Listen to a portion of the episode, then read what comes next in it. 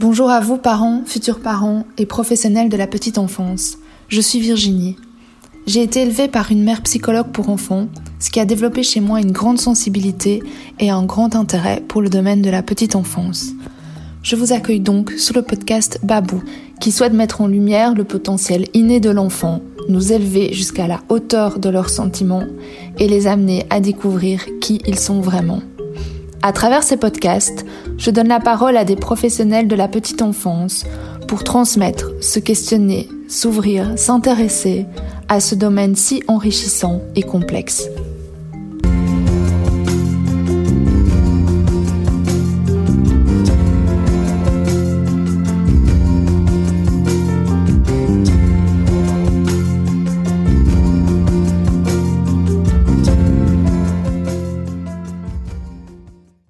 Dans un premier temps, j'invite Brigitte Broqueler, psychologue pour enfants depuis plus de 35 ans. Son expérience et sa façon de travailler avec les enfants sont une source précieuse d'inspiration et d'information. Bonjour Brigitte, tu as travaillé comme psychologue dans les écoles pendant plus de 35 ans avec des enfants entre 2 ans et demi et 12 ans. Quelles sont tes observations et constatations concernant le développement des enfants? Alors je, commencerai, je, pense, par citer cette phrase du pédiatre euh, docteur Janusz Korzak, que je pense que beaucoup de personnes connaissent, mais qui illustre tellement bien ce que j'observe par rapport à la relation de l'adulte à l'enfant dans les écoles et dans mes consultations. Alors je vous la cite. Vous dites, c'est épuisant de s'occuper des enfants. Vous avez raison. Vous ajoutez, parce que nous devons nous abaisser à leur niveau, nous baisser, nous pencher, nous courber, nous rapetisser. Là, vous vous trompez. Ce n'est pas cela qui nous fatigue, mais c'est le fait que nous devons nous élever jusqu'à la hauteur de leurs sentiments, nous élever, nous étirer, nous mettre sur la pointe des pieds, nous tendre vers eux, pour ne pas les blesser. Voilà, donc pour moi, chaque enfant qui naît a en lui la connaissance originelle de ce qu'est l'amour. Prenez le temps de plonger dans le regard d'un jeune enfant. Tout est là, tout est dit. Malheureusement, au cours des années, j'observe une coupure de cet élan d'amour, de cette connexion originelle à la source d'amour. Cette coupure, elle est progressive, elle n'est pas totale bien sûr, mais suffisamment importante pour couper l'enfant doucement de qui il est, de sa nature profonde, de ses potentialités d'amour, de sa bienveillance, de son intuition et de sa capacité à ressentir ce qui est juste pour lui. Donc notre principal objectif dans l'éducation des enfants est évidemment de développer, de sauvegarder ces belles et grandes promesses d'intelligence, d'empathie et d'humanité avec lesquelles l'enfant arrive sur cette terre. Tes observations sont confirmées depuis quelques années par les recherches en neurosciences et neuropsychologie, notamment concernant la, la plasticité cérébrale de l'enfant. Effectivement, et bien heureusement, depuis quelques années, la science nous confirme bien que l'enfant est conçu, est câblé neurologiquement pour développer ce potentiel d'amour. Pour cela, je vous invite à visionner, si vous ne l'avez pas déjà vu, la vidéo très pédagogique euh, qui dure quelques minutes de Céline Alvarez sur la plasticité cérébrale de l'enfant. C'est vraiment intéressant et, très bien fait. Alors il y a aussi l'expérience euh, du professeur Gérald Hutter qui démontre que l'enfant ne vient pas au monde en consumériste ou en égocentrique brutal et sans égard, mais il vient bien avec une énorme capacité d'empathie. Je mettrai les liens des vidéos de Céline Alvarez et du professeur Gérald Hutter sur notre page Facebook qui est Babou uni vers un autre regard. Pourquoi les enfants n'arrivent-ils pas toujours à développer ce plein potentiel d'amour? Qu'est-ce qui se passe? Qu'est-ce qui les empêche?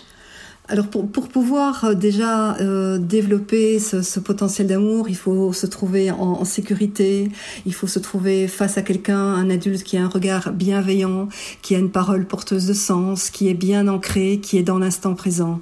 Ça c'est déjà fondamental parce que l'enfant sait que quelque part ce potentiel d'amour est, est peut paraître comme une fragilité quelque part, même si c'est magnifique. Et donc, euh, et là je me, me remettre dans le plan scolaire, puisque c'est quand même là que j'ai observé, je, je, me suis rendu compte, euh, et surtout déjà en deuxième maternelle, quand je rentrais dans les classes, je voyais bien ces enfants un peu perdus. Il y a des, même des moments où j'osais pas les, regarder droit dans les yeux parce que je, les sentais euh, en se disant mais, mais qu'est-ce qui se passe ici? On n'est pas près de moi, on ne m'écoute pas. Euh, euh, je, sentais comme une, une déconnexion progressive de qui ils sont. Alors d'aucune, d'aucune, d'aucune manière je vais mettre les institutrices en cause parce que comment voulez-vous qu'une institutrice avec autant d'enfants puisse arriver chaque heure de la journée à avoir cette présence, ce regard bienveillant, cette parole porteuse. Euh, c'est compliqué pour elle. Elle le fait comme elle le peut, mais elle ne peut pas le faire tout le temps. Alors si un enfant rentre chez lui et ne retrouve pas ce type d'attitude où elle peut à la limite dire à l'école maman tu sais euh, c'était difficile par ces mots par les jeux il faut du temps il faut du temps pour que l'enfant se dépose pour qu'il puisse se dire et il faut surtout de l'observation et de la présence de l'adulte pour pouvoir observer son enfant sans être intrusif non plus, lui laisser le temps de pouvoir se déposer. Et, si ça manque des deux côtés, bah, il est légitime, je trouve, que l'enfant, à un moment donné, se coupe un peu de lui et se dit, OK, je vais me mettre un peu en veilleuse et je vais peut-être correspondre à ce qu'on attend de moi. Ce qui peut se passer aussi, euh, et, et c'est pas euh, c'est pas évident pour tout le monde, mais un enfant peut doucement comme ça commencer à se mettre soit dans une forme de déni où il dit plus grand chose, ou au contraire à développer de l'agressivité. Donc il y a comme ça toute une série de comportements qui vont arriver, qui n'est pas propre à l'enfant, mais qui est comme une sorte de de défense ou de, de, de, moyens que l'enfant a trouvé pour, pour, pour, pour s'en sortir. Du coup, en pratique, que pourrais-tu conseiller aux parents pour favoriser un environnement bienveillant et empathique pour leurs enfants? Pour favoriser un, un environnement empathique, euh, bah, l'adulte doit évidemment euh, se questionner un petit peu sur, euh, et je mets ça entre guillemets, sur, sur sa posture. Dans un premier temps, je pense qu'il est important qu'il ait une parole juste, cohérente, positive, valorisante, encourageante, bienveillante et porteuse de sens vis-à-vis de l'enfant. Je pense que vraiment l'enfant est fort sensible à, ça. Il doit avoir une présence à lui-même, l'adulte, à savoir euh, où est-ce que j'en suis maintenant, euh, quel est le sentiment que je suis en train de développer, avoir du recul et du discernement par rapport à cette euh, à ce sentiment, à cette émotion, pour ne pas le, projeter sur l'enfant quand il est avec lui. Le regard. Un enfant aime être vu, mais être vu non pas dans un regard jugeant ou pas dans un regard qu'il pourrait interpréter comme je suis en train de faire quelque chose que papa ou maman n'aime pas, mais, un regard qui est porteur. On, on dit qu'en énergétique, euh, il y a trois euh, il y a trois moyens de donner de, de, de l'énergie à, à quelqu'un. C'est par le regard, c'est par le souffle et c'est par le toucher. Et donc voilà, ce, ce, ce regard peut être extrêmement euh, porteur. Je, je, je, dis souvent aux institutrices, quand les enfants rentrent dans leur, leur classe, regardez-les les uns après les autres droit dans les yeux en disant je te vois tu es là, je te vois. Je pense que c'est vraiment vraiment important et que et que l'adulte revienne évidemment toujours à son corps. Qu'est-ce que je sens? Qu'est-ce que je ressens? Est-ce que je sens de la tension Parce que inévitablement l'enfant le, le, sentira. Donc euh, ça a l'air comme ça, euh, mais mais je, je, pense que c'est vraiment des comportements qu'on peut automatiser. Euh, on doit savoir qu'on est face à un enfant qui est une éponge, qui va donc tout prendre et si on veut favoriser un un environnement bienveillant, ben, il faut faire attention à tout ça. Et grâce à toutes ces conditions, l'enfant pourra développer ses caractéristiques qui sont profondément humaines, sa capacité d'aimer, pardon, l'estime de lui, la confiance, la curiosité, la créativité, son désir d'apprendre et d'expérimenter. Olivier Soulier, euh, qui est médecin et fondateur de la médecine du sens, nous parle de l'inhibition.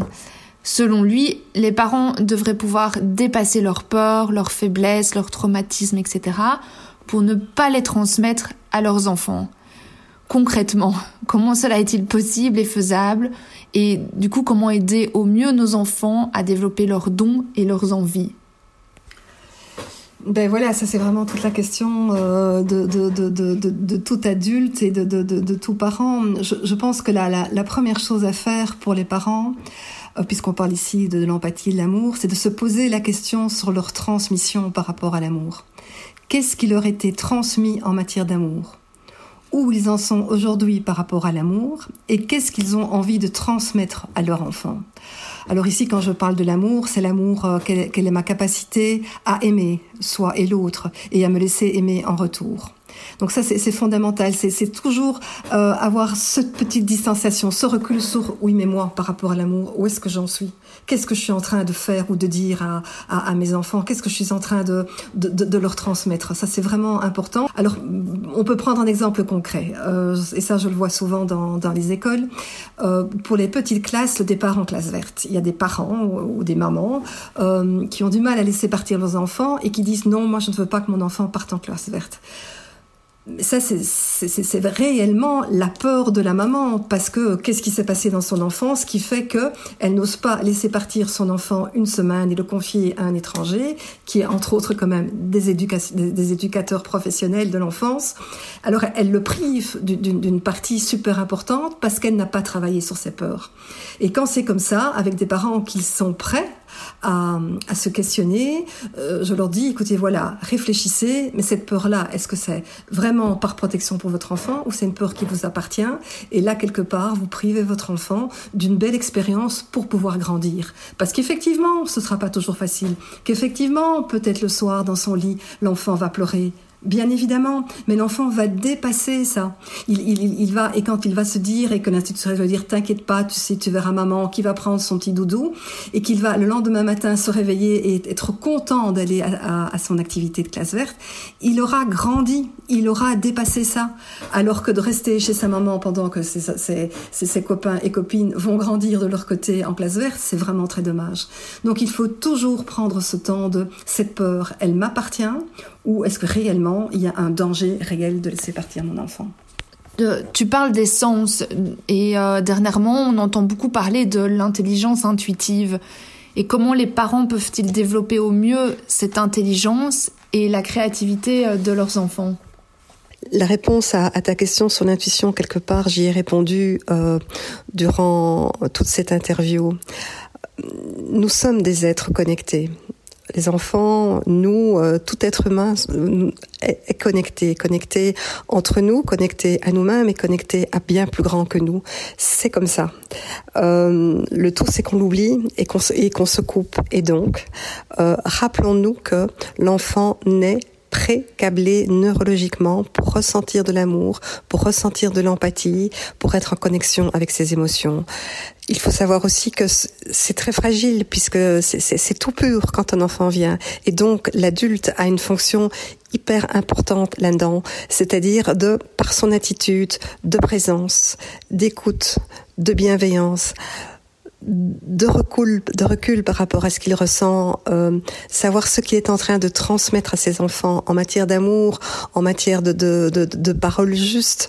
Euh, il faut toujours qu'il soit attentif à qu'est-ce que je suis en train de projeter sur lui.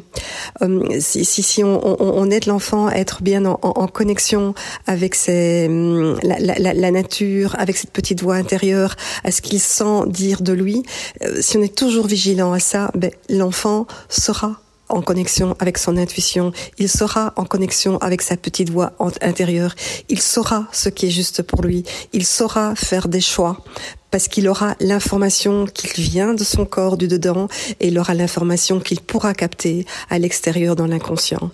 Euh, voilà, l'intuition c'est ça, c'est cette vigilance euh, à cet être magnifique qu'est l'enfant et cette vigilance à ce que nous adultes n'avons peut-être pas toujours fait attention et donc nous devons avoir ce recul par rapport à, qui nous sommes et à ce que nous sommes en train de transmettre. Et à ce moment-là, ben, c'est la porte ouverte à, à, à une possibilité à l'enfant d'être pleinement qui il est. Et qui il est, ben, c'est un être d'amour, donc aucune inquiétude par rapport à ça. Nous allons alors à ce moment-là euh, vers le développement d'une humanité euh, euh, bien bien bien plus euh, plus riche que, que, ce que nous avons maintenant. Et je pense que le, le le, titre générique, je crois, de, de ton euh, de ton podcast ou de ton site internet, je sais plus, c'est univers un autre regard, et c'est ça.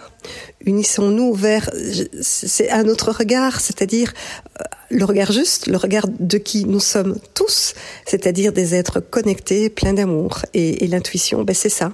Une fois que c'est ok pour ça, eh bien on, on prend les informations, on prend les informations justes, on les attrape et on fait des choix justes pour nous, pour les autres et pour la terre. Suite à ce que tu viens d'expliquer, est-ce que tu pourrais nous donner des exercices à faire pour développer l'essence des enfants?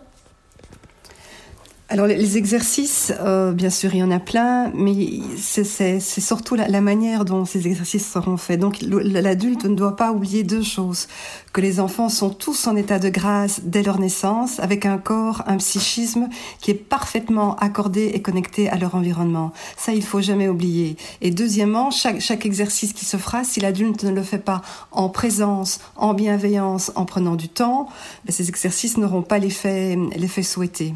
Alors, euh, ben, par rapport au sens, euh, j'ai envie de dire de nouveau, laissez la place à votre créativité. Euh, pour les tout petits, pour les bébés, à partir de trois mois, bien évidemment, massez-les. Il existe maintenant des cours de massage où en, deux fois les, parents peuvent apprendre à masser leurs enfants et c'est excellent pour des tas de raisons que vous pourrez lire vous-même sur internet. Et plus grand, eh bien voilà un petit jeu qui est très agréable. Vous allez dehors avec votre enfant, vous lui bandez les yeux et vous lui demandez d'être attentif et d'écouter, et c'est-à-dire de, de, discerner les bruits qu'il entend. Il va entendre le bruit du vent, il va entendre euh, le, le, le, bruit des feuilles, il va entendre euh, le, le, le euh, je sais pas moi, des, gens qui crient ou euh, les, les, les, peut-être les oiseaux qui volent. Donc de discerner euh, ce qu'il entend et puis de dire ce qui lui plaît, de dire ce, que, ce qui lui plaît et ce que ça fait dans son corps. Toujours le ramener au corps. En même temps, vous pouvez voir au niveau de, de l'odorat, il y aura des, des tas d'odeurs qui viendront. Vous le faites bien sûr avec lui en lui disant voilà moi c'est ça que je ressens. Et en, en différenciant aussi c'est pas parce que moi je ressens ça dans mon corps que toi tu ressens la même chose. Peut-être que toi tu ressentiras différemment. Donc lui donner quelle est sa carte de lecture de son corps. Et ça avec les différents sens le goût euh, euh, on, fait des jeux euh, et, on voit ce qui est sucré ce qui est salé ce qui est amer qu'est-ce que tu aimes qu'est-ce que tu n'aimes pas qu'est-ce que ça fait dans ton corps comment tu réagis. Et voilà donc je crois que vous comprenez le principe de ces petits exercices et surtout les libre cours à votre euh, créativité. Alors pour terminer, euh, j'aimerais vous citer la, phrase du docteur euh, Olivier Soulier. L'attitude du parent qui permet à l'enfant de grandir et d'accomplir ses dons, c'est l'amour. Merci beaucoup Brigitte pour ton temps et ton précieux partage. Mais ça se fait grand plaisir et probablement à tout bientôt. Merci beaucoup. Et dans les prochains podcasts euh, avec toi, Brigitte, on, parlera des thèmes de, des rites de passage, de, de par exemple changer un comportement en 21 jours, euh, devenir propre, euh, l'importance du langage. On a encore plein de thèmes à voir. J'inviterai aussi d'autres professionnels de la petite enfance comme des institutrices ou des logopèdes dans les prochains podcasts. Je vous remercie beaucoup pour votre écoute et à tout bientôt.